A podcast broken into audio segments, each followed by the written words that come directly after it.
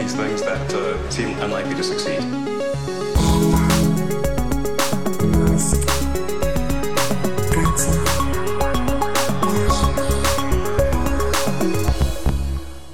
Bienvenidos a un nuevo episodio de Elon, episodio 28. Tenemos una noticia. A ver, no es de Elon, pero hay que empezar por esto. Hay que empezar por esto, porque no todos los días la novia de Elon sube una foto de sus tetas a internet.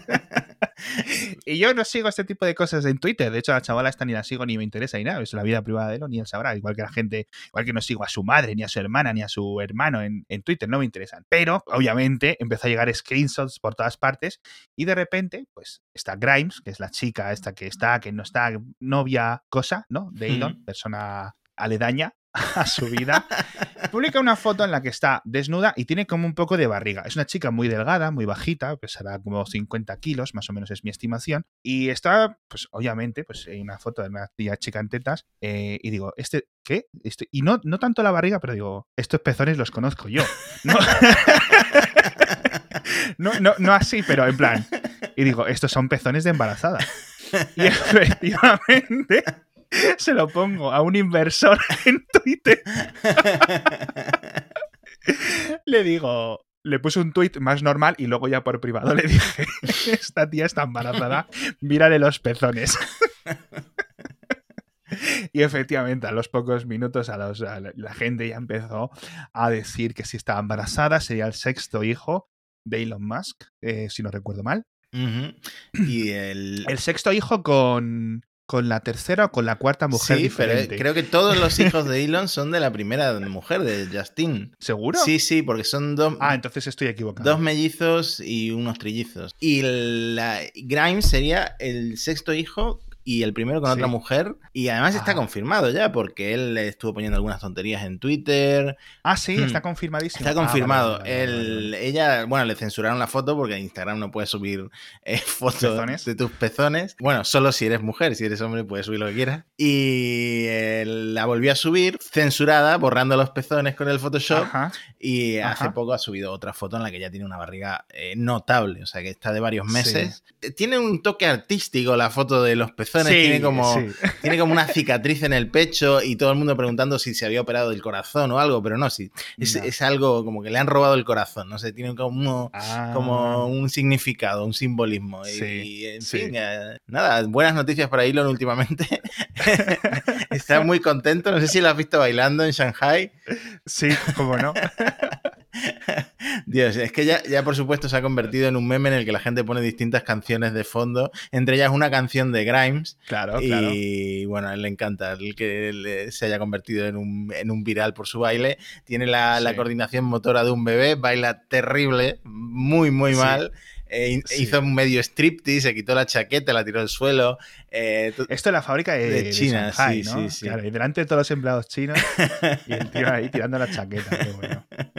Vamos a dejar enlace, como siempre. Todo lo que hablamos ya sabéis que tenéis enlaces en las notas del, del episodio. Pero los memes estos del baile me parece bastante eh, gracioso, la verdad. Vamos a hablar de una cosa también muy graciosa. Quería hilarlo, pero menos mal que se ha empezado a hablar del baile porque hay que hablar de la tuneladora. y yo quería, hablando de la segunda tuneladora de Elon, Voy a anotar aquí que hay que borrar este chiste. Bueno, eh, parece que el, el túnel de The Boring Company en, en Las Vegas es un desastre por una parte, pero por otra parte sigue adelante. Quiero decir, eh, eh, ¿Sí? estas cosas que eh, hay que fingirlo hasta que al final lo consigas hacer bien, yo creo. Cuéntame un poco los datos porque estoy un poco perdido con esto de Boring Company. Eh, bueno, no se parece en absolutamente nada al, proye- al proyecto original, por lo menos al proyecto original de The Boring Company, ese que estaban haciendo en las oficinas de SpaceX. Decían que iba a funcionar como con vehículos de 16 pasajeros. Autónomos, Sí. va a funcionar con Model 3 normales y corrientes O de sea que 5 iban, pasajeros. iban a meter como un vagón, una vagoneta, Sí, sí, y ahora es ni, si- un Model 3, ya está. ni siquiera va a ser sobre, sobre vías de tren, digamos, va a ser sobre asfalto. O sea, es un túnel subterráneo, básicamente. Ah, sigue siendo un túnel, ¿vale? Porque a lo mejor ¿Te imaginas una carretera lo que, lo que finalmente entregan? Por suerte, el presupuesto lo van a cumplir, 50 millones de dólares, pero ojo, porque Elon, cuando hablaba con los inversores de SpaceX, él Sí. decía que eh, cada milla de túnel de The Boring Company. Eh, iba a costar unos 10 millones de dólares. Pero ¿sabes cuánto mide el, el túnel de Las Vegas? ¿Cuánto? 0,8 millas. O sea, Eso un kilómetro. ¿cuánto? Un kilómetro. Un- 1,3 kilómetros. 50 millones de dólares, 1,3 kilómetros. Sí, eh, Madre tres mía. estaciones, eh, te subes en el Model 3 y de forma autónoma pues llegas a la, a la siguiente estación. No hay mucha historia. Eso sí, eh, lo que han reducido sobre todo es la velocidad.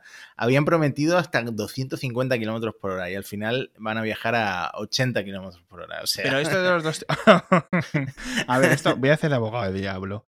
Esto de los 250 a lo mejor era para líneas más largas. Lo de 250 era el, el- el concepto original de The Boring Company, que era un túnel en el que no podía fallar nada porque ibas de forma autónoma como en una vagoneta. eh, y claro, eran túneles largos, por supuesto.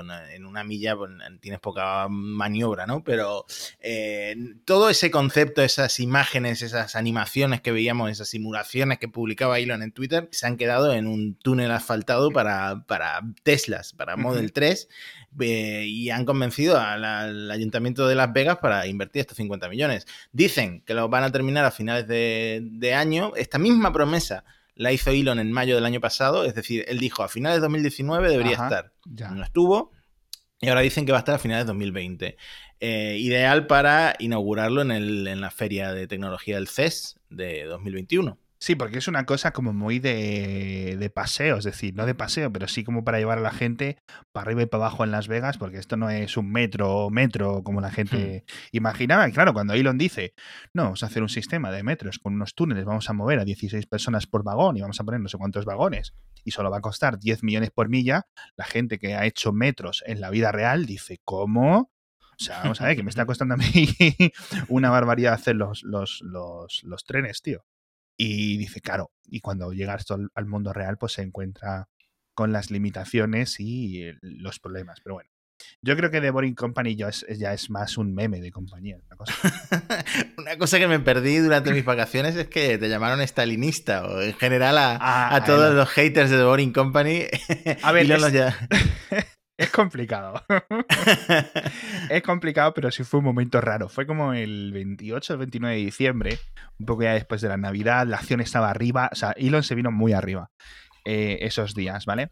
Y básicamente puso una encuesta en Twitter de cómo era, en plan, eh, ¿te gustaría que hubiera este tipo de túneles, no sé qué, no sé cuánto?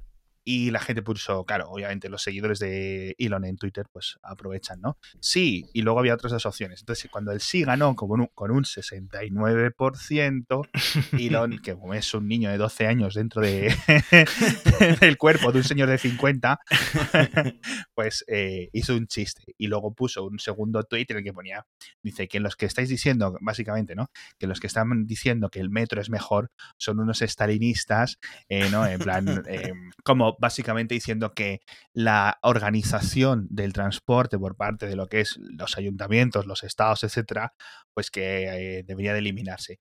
Yo creo que lo dijo de un tono un poco más de chiste, pero es cierto que, jolín, Stalin es un señor que mató a varios decenas de millones de personas y no es quizás la mejor persona para que el CEO de una empresa haga memes en internet poniendo su foto y todo eso, ¿no? Quiero decir, si lo hace un chaval en 4chan o en Twitter, bueno, ok, vale, pero un señor millonario CEO de no sé cuántas empresas no tiene lugar, ¿no? Para ello. Y al final acabo borrando los tweets, pero bueno, más allá de eso, típica paria de, de Elon que no creo que, que merezca la pena decir mucho más, más allá de que de vez en cuando se le va la pinza bastante, bastante en serio. ¿Sabes a quién se le fue la pinza? Al autopilot, al piloto Hostia, automático de Tesla. hostia. Eh, un, un youtuber de Brasil eh, sube un vídeo eh, demostrando que un Tesla estaba confundiendo a un niño vestido Sí. con una camiseta naranja con un cono de tráfico. Bueno, al menos, al menos lo distingue, tío. No, pero el vídeo el vídeo es mortífero, porque claro, hacía como un parpadeo o algo así, ¿no? Sí, sí, es que estaba súper confuso. A veces veía una persona, a veces veía una persona con el cono de tráfico detrás y a veces veía solamente un cono de tráfico. Era, era muy gracioso verlo. O sea que esperemos que con el, con el full self driving y la nueva, el nuevo aprendizaje automático, este tipo de cosas queden un poco superadas, Sí. ¿no? Porque eh, que confiar tu vida a, a una IA que ve un cono de tráfico donde está tu hijo es un poco inquietante. al menos, ya te digo, que al menos vea algo, ¿sabes? Que no es esto. Por cierto, ¿esto es lo que salió en la tele del artículo tuyo? Sí, eh, me- de hecho, tú me pasaste el enlace, me dijo, Ajá. mira esto es lo que está pasando con este Tesla. Yo lo publiqué en Gizmodo y luego en La Resistencia David Broncano hizo un- en el monólogo que hace hizo varios chistes sobre, sobre el Tesla, enlazando a Gizmodo, o sea que... Vaya telita. eh, yo, yo esto del programa, el de Abril Broncano, nunca lo veo, porque no tengo la tele por cable, pero, pero me hace mucha gracia. Vaya tela, el conito, el niño cono, tío. El niño cono. en Bueno. Eh, De todas formas, es que todo esto viene porque hay un montón de actualizaciones de Autopilot a finales de año que ha llegado a un montón de gente que está, digamos, en el programa de beta, si no recuerdo mal. Y Sí. ahí ya viene con la identificación de las señales. ¿Esto lo hemos comentado? no lo llegamos a comentar porque yo no estaba, Vale. me había ido. Pero básicamente que los mm, algunos agraciados conductores de y dueños de un Model 3 con, digamos, la máxima capacidad eh, de inteligencia o de asistencia de los coches, ya les sale tanto la señalización de semáforos como la señalización tradicional de señales y de cartelería y de señalética, etcétera. Es muy útil, sale dentro de lo que es la identificación de la pantalla, pero no los respeta. Es decir, ve el stop, te pone el stop en la pantalla, pero no frena. ¿Vale? Pues es una beta. Está simplemente ahí mientras lo acaban de configurar, ¿no? Por lo visto también detecta eh, las plazas de minusválidos en Ujú. el de Eso está bastante chulo. Eso está bastante Sí. chulo. Porque claro, es mm, bueno, el, es relativamente sencillo, yo creo, detectar una plaza de, de, de minusválidos cuando el símbolo está pintado en el suelo. Ojo, si ponen la típica señal que está a dos metros de altura, etcétera, eso parece que no lo distingue. Lo cual representa lo, de siempre.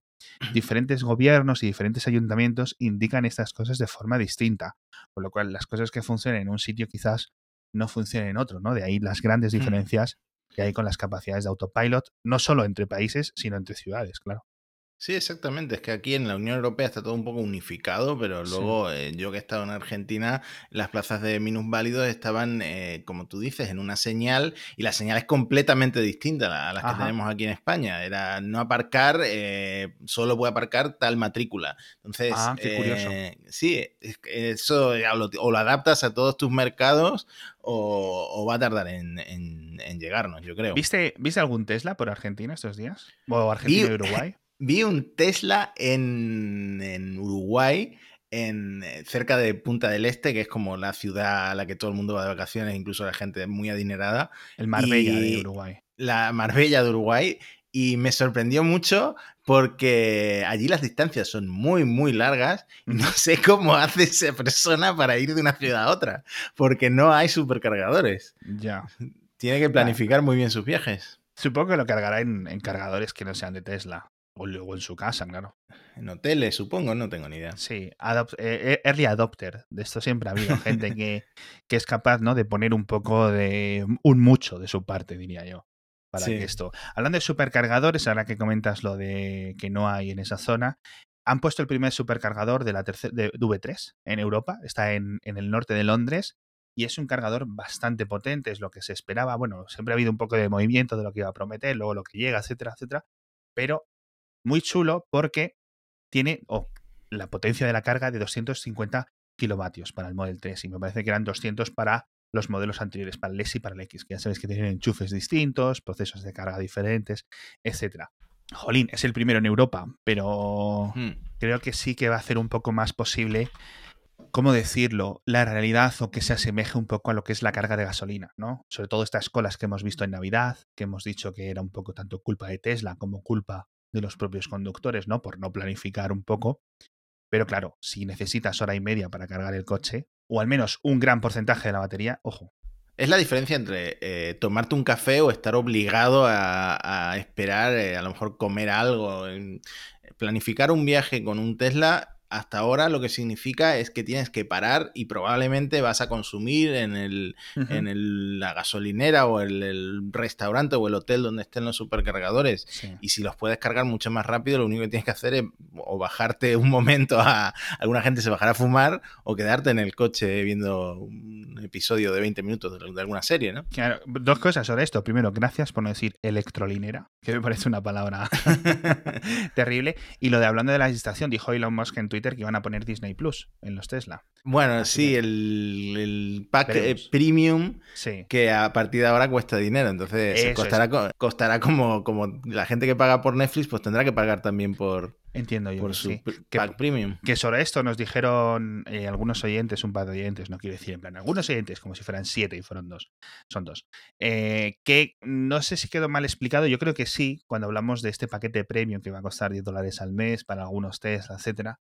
que no iba a estar incluido todo, es decir, que hay un montón de cosas que van a seguir funcionando, simplemente, pues es- efectivamente, son todo este tipo de servicios extra y de accesos y cosas extraordinarias, no es que vayan a cortar la conexión a internet. Lo que pasa es que sí recuerdo que comentamos todo en un como en un conjunto, ¿no? Lo de que pagaba Hmm. Tesla la conexión 3G o la conexión 4G, etcétera, la pagaba Tesla y que no podía hacerlo, pagarlo siempre, etcétera. Todo eso va a seguir. Lo que no va a seguir es lo de tener Netflix y un montón de los videojuegos y estas chorradas, como el Disney Plus y tal. Bueno, yo le digo chorradas, pero cuando estás una hora aburrido en el coche mientras carga, Mm. pues te viene, te viene muy bien. Dicho esto, una cosa súper curiosa, porque les ha llegado un mail a algunos eh, dueños de Tesla, un... aviso de la propia compañía diciendo que no solo les va a cobrar por la electricidad que se añade a la batería durante la carga, sino por la propia electricidad, digamos, que está consumiendo el coche mientras carga. Es decir, si estás en el supercargador con aire acondicionado, con la calefacción, etcétera, eso está gastando. Entonces, hasta ahora, digamos que Tesla solo te cobraba por lo que llenabas de batería, la energía esta que entraba a la batería. Ahora te va a cobrar, al menos en Estados Unidos y a la gente que le está llegando este aviso, no sea el resto, por el total, digamos, de electricidad, los electrones que pasen por la manguera. Mm. Puede que no sea mucho, puede que sea un 5 o un 10% más, pero como han ido subiendo un poco los últimos dos años las cifras del, del pues eso, el precio, pues eh, es posible que la gente sí lo note, ¿no? Sobre todo la gente que consume eh, más kilómetros, que hace más kilómetros con el coche todos los, eh, todas las semanas. Mm. Bueno, supercargadores, mientras estaba yo fuera, han inaugurado varios. Creo que uno en Sevilla, no sé si en Barajas, no sé, he Barajas visto han- varios. han- están poniendo varios, pero no, so- no sé si son de Tesla. En Sevilla seguro que, que hay uno de, de- uno nuevo de Tesla, ¿sí? Sí. Que es importante para Andalucía. Pero bueno, lo importante de todo esto es que sea todo estandarizado. Es decir, que no es que sean tanto los coches, los, los supercargadores de Tesla, que están bien que haya, porque siguen siendo los coches eléctricos, Mm. No sé si los más comunes en España, creo, no lo sé, no lo sé. Pero sí es cierto que yo creo que los supercargadores de diferentes compañías, que haya una red robusta, competencia y variedad y, y- diferencia, ¿no? Y variaciones, etcétera, yo creo que está bien dentro de los eh, sistemas extra de carga y que todo funcione, ¿no?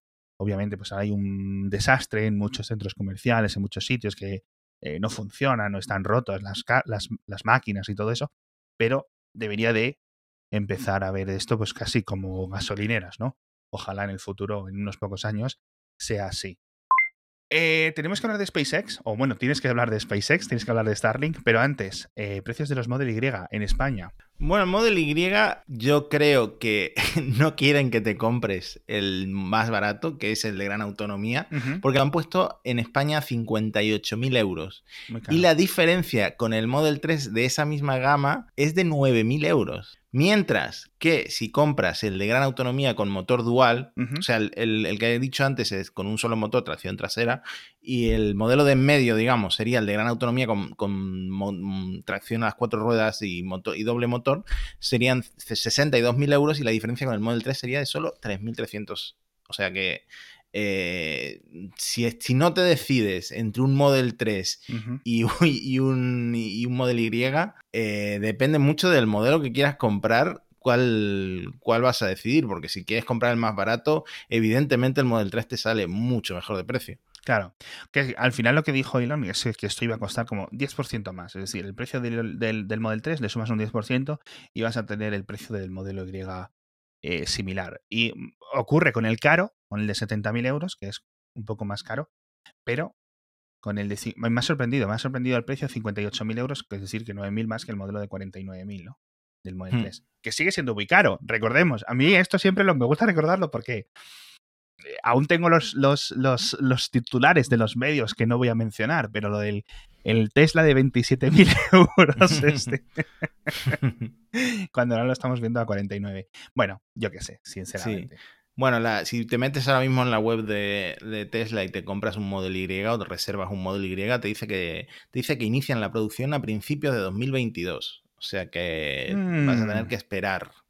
Sí, yo creo que no lo sé si incluso serán los de Alemania. Mm, sí, de hecho la, la fábrica, la, lo que están planeando para la fábrica de Berlín es que empiecen en junio de 2021 con el Model 3 y el Model Y al mismo tiempo. En fin, Vamos a hablar rápidamente de nuestro patrocinador y luego vamos a hablar de el espacio, si te parece bien, ¿vale? Muy bien. El patrocinador de esta semana, para aquellos que todos que queráis tener una web online con una tienda tradicional o incluso algo mucho mejor, que es un sitio de clasificados, es iclass.com. Se escribe yclass.com.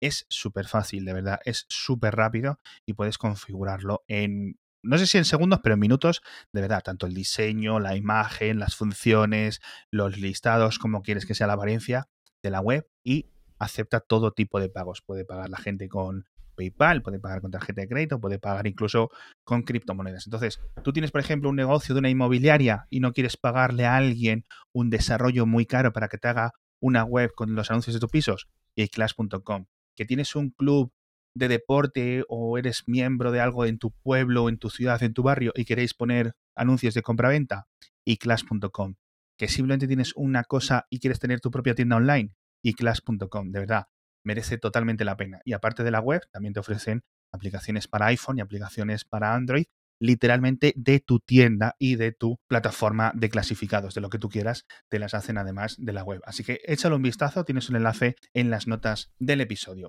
Vamos al espacio ahora porque todo esto de Starlink ha tenido otro lanzamiento, ¿no? Madre mía, SpaceX se ha convertido eh, de la noche a la mañana literalmente en la operadora de la red satelital comercial más grande del mundo. Bravo, bravo Elon. Tienen, eh, bueno, hicieron un nuevo lanzamiento de satélites de Starlink, lanzaron 60 nuevos satélites, ahora hay 182 en órbita. Como sí, ahora tenemos que matizar esa cifra, pero supera a la red de Planet, que es esta, esta empresa que mm, lanza satélites de observación y publica muchas fotos. La, ha superado. Eh, ellos tienen 150 satélites, SpaceX ahora tiene 182. Me pregunto si los satélites de Planet y los de Starlink son muy diferentes en cuanto a tamaño, porque los de Planet, que hemos, lo conozco porque he hablado relativamente bastante en el podcast diario, son chiquitinísimos, son como una pelota de baloncesto. Sí, son los CubeSats, que, porque son como medio cúbicos y, son muy pequeños. Creo que los de Starlink son más grandes. Sí. Eh, lo de Planet es muy chulo, de todas formas, es un proyecto muy chulo, tío. Y además cuando despliegan los de Starlink el, panel solar, me imagino que, son bastante más grandes. 182 eh, en órbita, pero solo 176 eh, operativos. Bueno, solo entre comillas, porque sorprendentemente han dejado de funcionar únicamente tres, que perdieron el contacto con los satélites y bueno, los dan por perdidos. Eh, ya sabemos que mm, llegará un momento en el que entren en la atmósfera y se desintegrarán por sí mismos, que no hace falta recuperarlos de ninguna forma. Y, luego eh, los dos prototipos que lanzaron hace tiempo en, junto con el satélite español, Paz, me parece que se llamaba, que eran dos los dos primeros prototipos que no tenían nada que ver, ni el diseño, ni, eran funcionales, ni nada, pero bueno, era para hacer una prueba. Y luego desconectaron también un sexto satélite que fue el que casi choca con el satélite meteorológico ah, de la Agencia Espacial Europea, que decidieron desconectarlos. O sea que hay seis que están offline, digamos.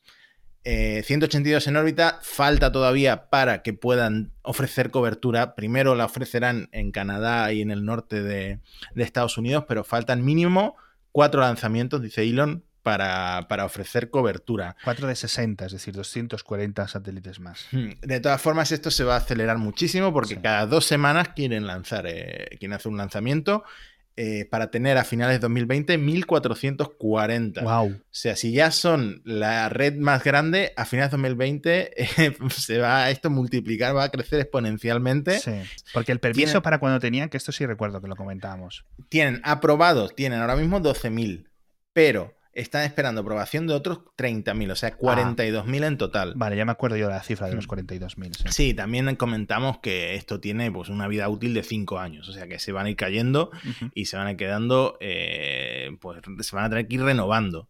Pero bueno, esto está preocupando cada vez más a los astrónomos. ¿Siguen sin eh, pintarlos? ¿Que dijeron que los este iban a pintar de negro? Este último lote está pintado de negro, pero sigue viéndose. ¿Qué pasa? ¿Qué ocurre? ¿Qué ocurre? Los han lanzado muy bajitos. Están más bajitos eh, de todos los lotes, porque los han lanzado a 290 kilómetros de altura. Entonces se ven, obviamente se siguen viendo, aunque estén pintados de, negro o de, de, un color oscuro. De hecho, mañana pasan por Málaga, así que intentaré, intentaré salir a, la, terraza a ver si los veo. Ah, a verlos, sí, salir a la, a la terraza con la escopeta. no, están bastante altos, pero la idea es que cuando se separen y lleguen a su órbita final, que es mucho más alto, alrededor de 500 o por ahí, dejen de verse. Está por ver, está por ver si realmente ha servido para algo. ¿Qué es lo que ocurre? Que SpaceX eh, no se esperaba que brillaran tanto. No, es un, problema o que no tuvieron en cuenta o, que, o que pensaban que no iba a dar problemas, pero está dando problemas. Ya hemos visto que hay observaciones que, las han interferido, pero los astrónomos están real, realmente enfadados y, preocupados porque eh, sienten que tienen un margen muy, muy breve para, hacer algo, porque esto va a, va a, llegar a Amazon, va a llegar no sé quién, entonces esto va a crecer eh, de forma muy acelerada y, están dándose cuenta de que estas cosas brillan más que el 99% de las cosas que hay en el cielo y están interfiriendo con observaciones eh, de, visuales, digamos, pero también pueden interferir o creen que podrían llegar a interferir con observaciones de radio. Porque, bueno, esto va a estar dando internet desde eh, por vía satélite. Entonces, nada, se reunió la Sociedad Astronómica Estadounidense en Hawái y el tema de, la reunión pues era, era SpaceX.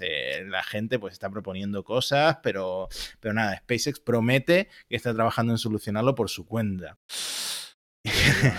No sé. No, sé qué va a pasar, pero bueno, esto se va a complicar, sobre todo cuando, cuando llegue competencia.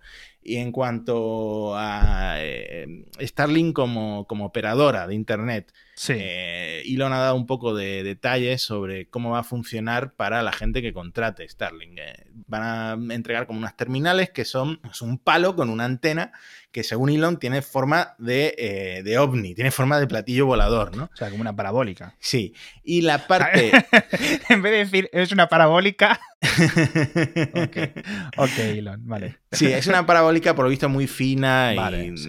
En fin, que la parte eh, novedosa es que la, cualquiera puede instalarlo. Yo puedo enchufarlo y ya está instalado. Porque lleva unos motores que ajustan mm. automáticamente el ángulo de la parabólica para que miren al cielo eh, a dónde tienen que mirar para conseguir cobertura de los satélites. Entonces se están ajustando constantemente de forma automática y nadie necesita eh, que, vaya un instalador porque lo único que hay que hacer es enchufarlo y colocarlo mirando hacia el cielo y ya se encarga Claro, hay que colocarlo fuera de casa. Esto lo, esto lo hicimos un episodio de cómo iba a mm. funcionar y si no recuerdo mal, tú lo explicaste bastante bien, la gente que... Lo voy a dejar enlazado en las notas, pero esto no es como el 5G o el 4G, que tú en tu móvil, en tu ordenador, portátil, etcétera, dentro de tu casa, en el metro vas a tener conexión. Aquí necesitas línea directa con el satélite, ¿no? Sí, exactamente. Es como, como cuando la gente tenía televisión por satélite, pues algo muy parecido. Con lo cual necesitas este platillo volante, el platillo lo pones en una pared, de ahí saldrá un cable y de ahí tendrás un router wifi para tu casa. Claro, sí, sí. Así funciona. ¿Y esto cuándo va a estar? Pues dice Elon que quedan cuatro lanzamientos para tener el, eh, cobertura en Canadá. Y seguimos sin saber precios ni nada, ¿no? No sabemos detalles de ese tipo. No han publicado eh, nada, me parece. Y de hecho, las estimaciones pues son un poco aceleradas, porque estamos hablando de que en dos meses ya van a tener cobertura en buena parte de Norteamérica. Entonces, no sé, si este, estimaciones me parece que un poco aceleradas. Eh, lo, que sí podemos decir de Starlink es que no, hay problemas con los satélites, solo tres se han caído, tres de 182. la verdad que eso está bastante bien, no sé cómo es, o sea, si esto es mucho o es poco, pero parece mejor, ¿no? Mm, sí, y nada, ellos mismos operan el lanzamiento, o sea que eh, esto depende de los de los huecos que tenga SpaceX para, hacer, para lanzar cohetes. Sí, eso es la gracia, es decir, que esta era todo del, toda la, sinergia, por mucho que eh, odiemos esta palabra, ¿no? La sinergia de a una empresa de cohetes, la alimento de mis mismos pedidos. Con otro, otra, otra parte de la empresa ofrezco y encima, aparte de cobrar por los lanzamientos a otras personas, aprovecho los huecos para lanzar satélites, cobro a la gente una tarifa mensual, etcétera, etcétera, etcétera. Con lo cual, oye, creo que va a quedar chulo. Vamos a ver luego los precios y sobre todo la competencia con el 5G. Pero bueno, yo creo que para las zonas remotas es donde esto va a tener un poco más de tirón. Aunque recordemos que tanto las zonas de muy al norte, de latitud muy norte, como latitud muy sur, estamos hablando de Escocia, Islandia, el muy al norte de Canadá, Tierra del Fuego, etcétera, no va a haber cobertura, porque no va a haber Hmm. satélites encima. Pero bueno, es relativamente poca población, ¿no? Sí, yo creo que sobre todo esto estará orientado a, mer- primero países emergentes, porque eh, son grandes, por ejemplo en África, en Asia, y esto pues cubrirá partes Sí. rurales que- o, o no rurales que, que no tengan buena cobertura y luego eh, no creo que vaya dirigido a gente que viva en grandes ciudades, no creo que vaya dirigido ni a ti ni a mí concretamente. No lo sé, no lo sé. Eso es lo que quiero ver. Sobre todo va a depender del precio. Lo del precio va a ser muy importante. Porque eh, las operadoras en países en desarrollo, etcétera, ofrecen planes 4G a precios muy baratos. Y, porque claro, obviamente las, las, las antenas 4G cuestan lo que cuestan, ¿no? Cuestan dinero, pero son más barato que poner una red de satélites en el espacio. Así que mm, al menos hay competencia, que es a mí lo que me, lo que me interesa y hay más opciones que es lo que hay hasta ahora, que es en muchos sitios, por ejemplo, yo en mi pueblo, tú te has ido a Argentina, pero yo me he ido a mi pueblo y sigo con la conexión de 2 megabits, o sea, que es inhumano, ¿no? Entonces, bueno, es lo que hay. Bueno, Matías, eh, mucho satélite, mucha tuneladora, mucho hijo, es lo que veo en este episodio, así Madre mía, que... No me quiero imaginar el nombre de ese niño, ese niño va a ser muy rarito. ese- a ver, con los padres que tiene... mm, bueno, Espero que no llegue a ver nunca la foto que subió su madre para anunciar su existencia. Bueno, a lo mejor es el elegido, ¿sabes? A lo mejor es el elegido, tío. ¿Quién sabe? ¿Quién sabe? ¿Quién sabe? En fin. Bueno, muchas gracias, Matías, y muchas gracias a todos los oyentes, a nuestro patrocinador, iClass.com, echadle un vistazo porque merece la pena. ¿Y nos vemos en dónde? en otro episodio. Eso es. ¿Qué pensabas que iba a ser? En Cáceres. No lo tenía estudiado, la verdad. No Hasta sabía que. luego. We're Chao.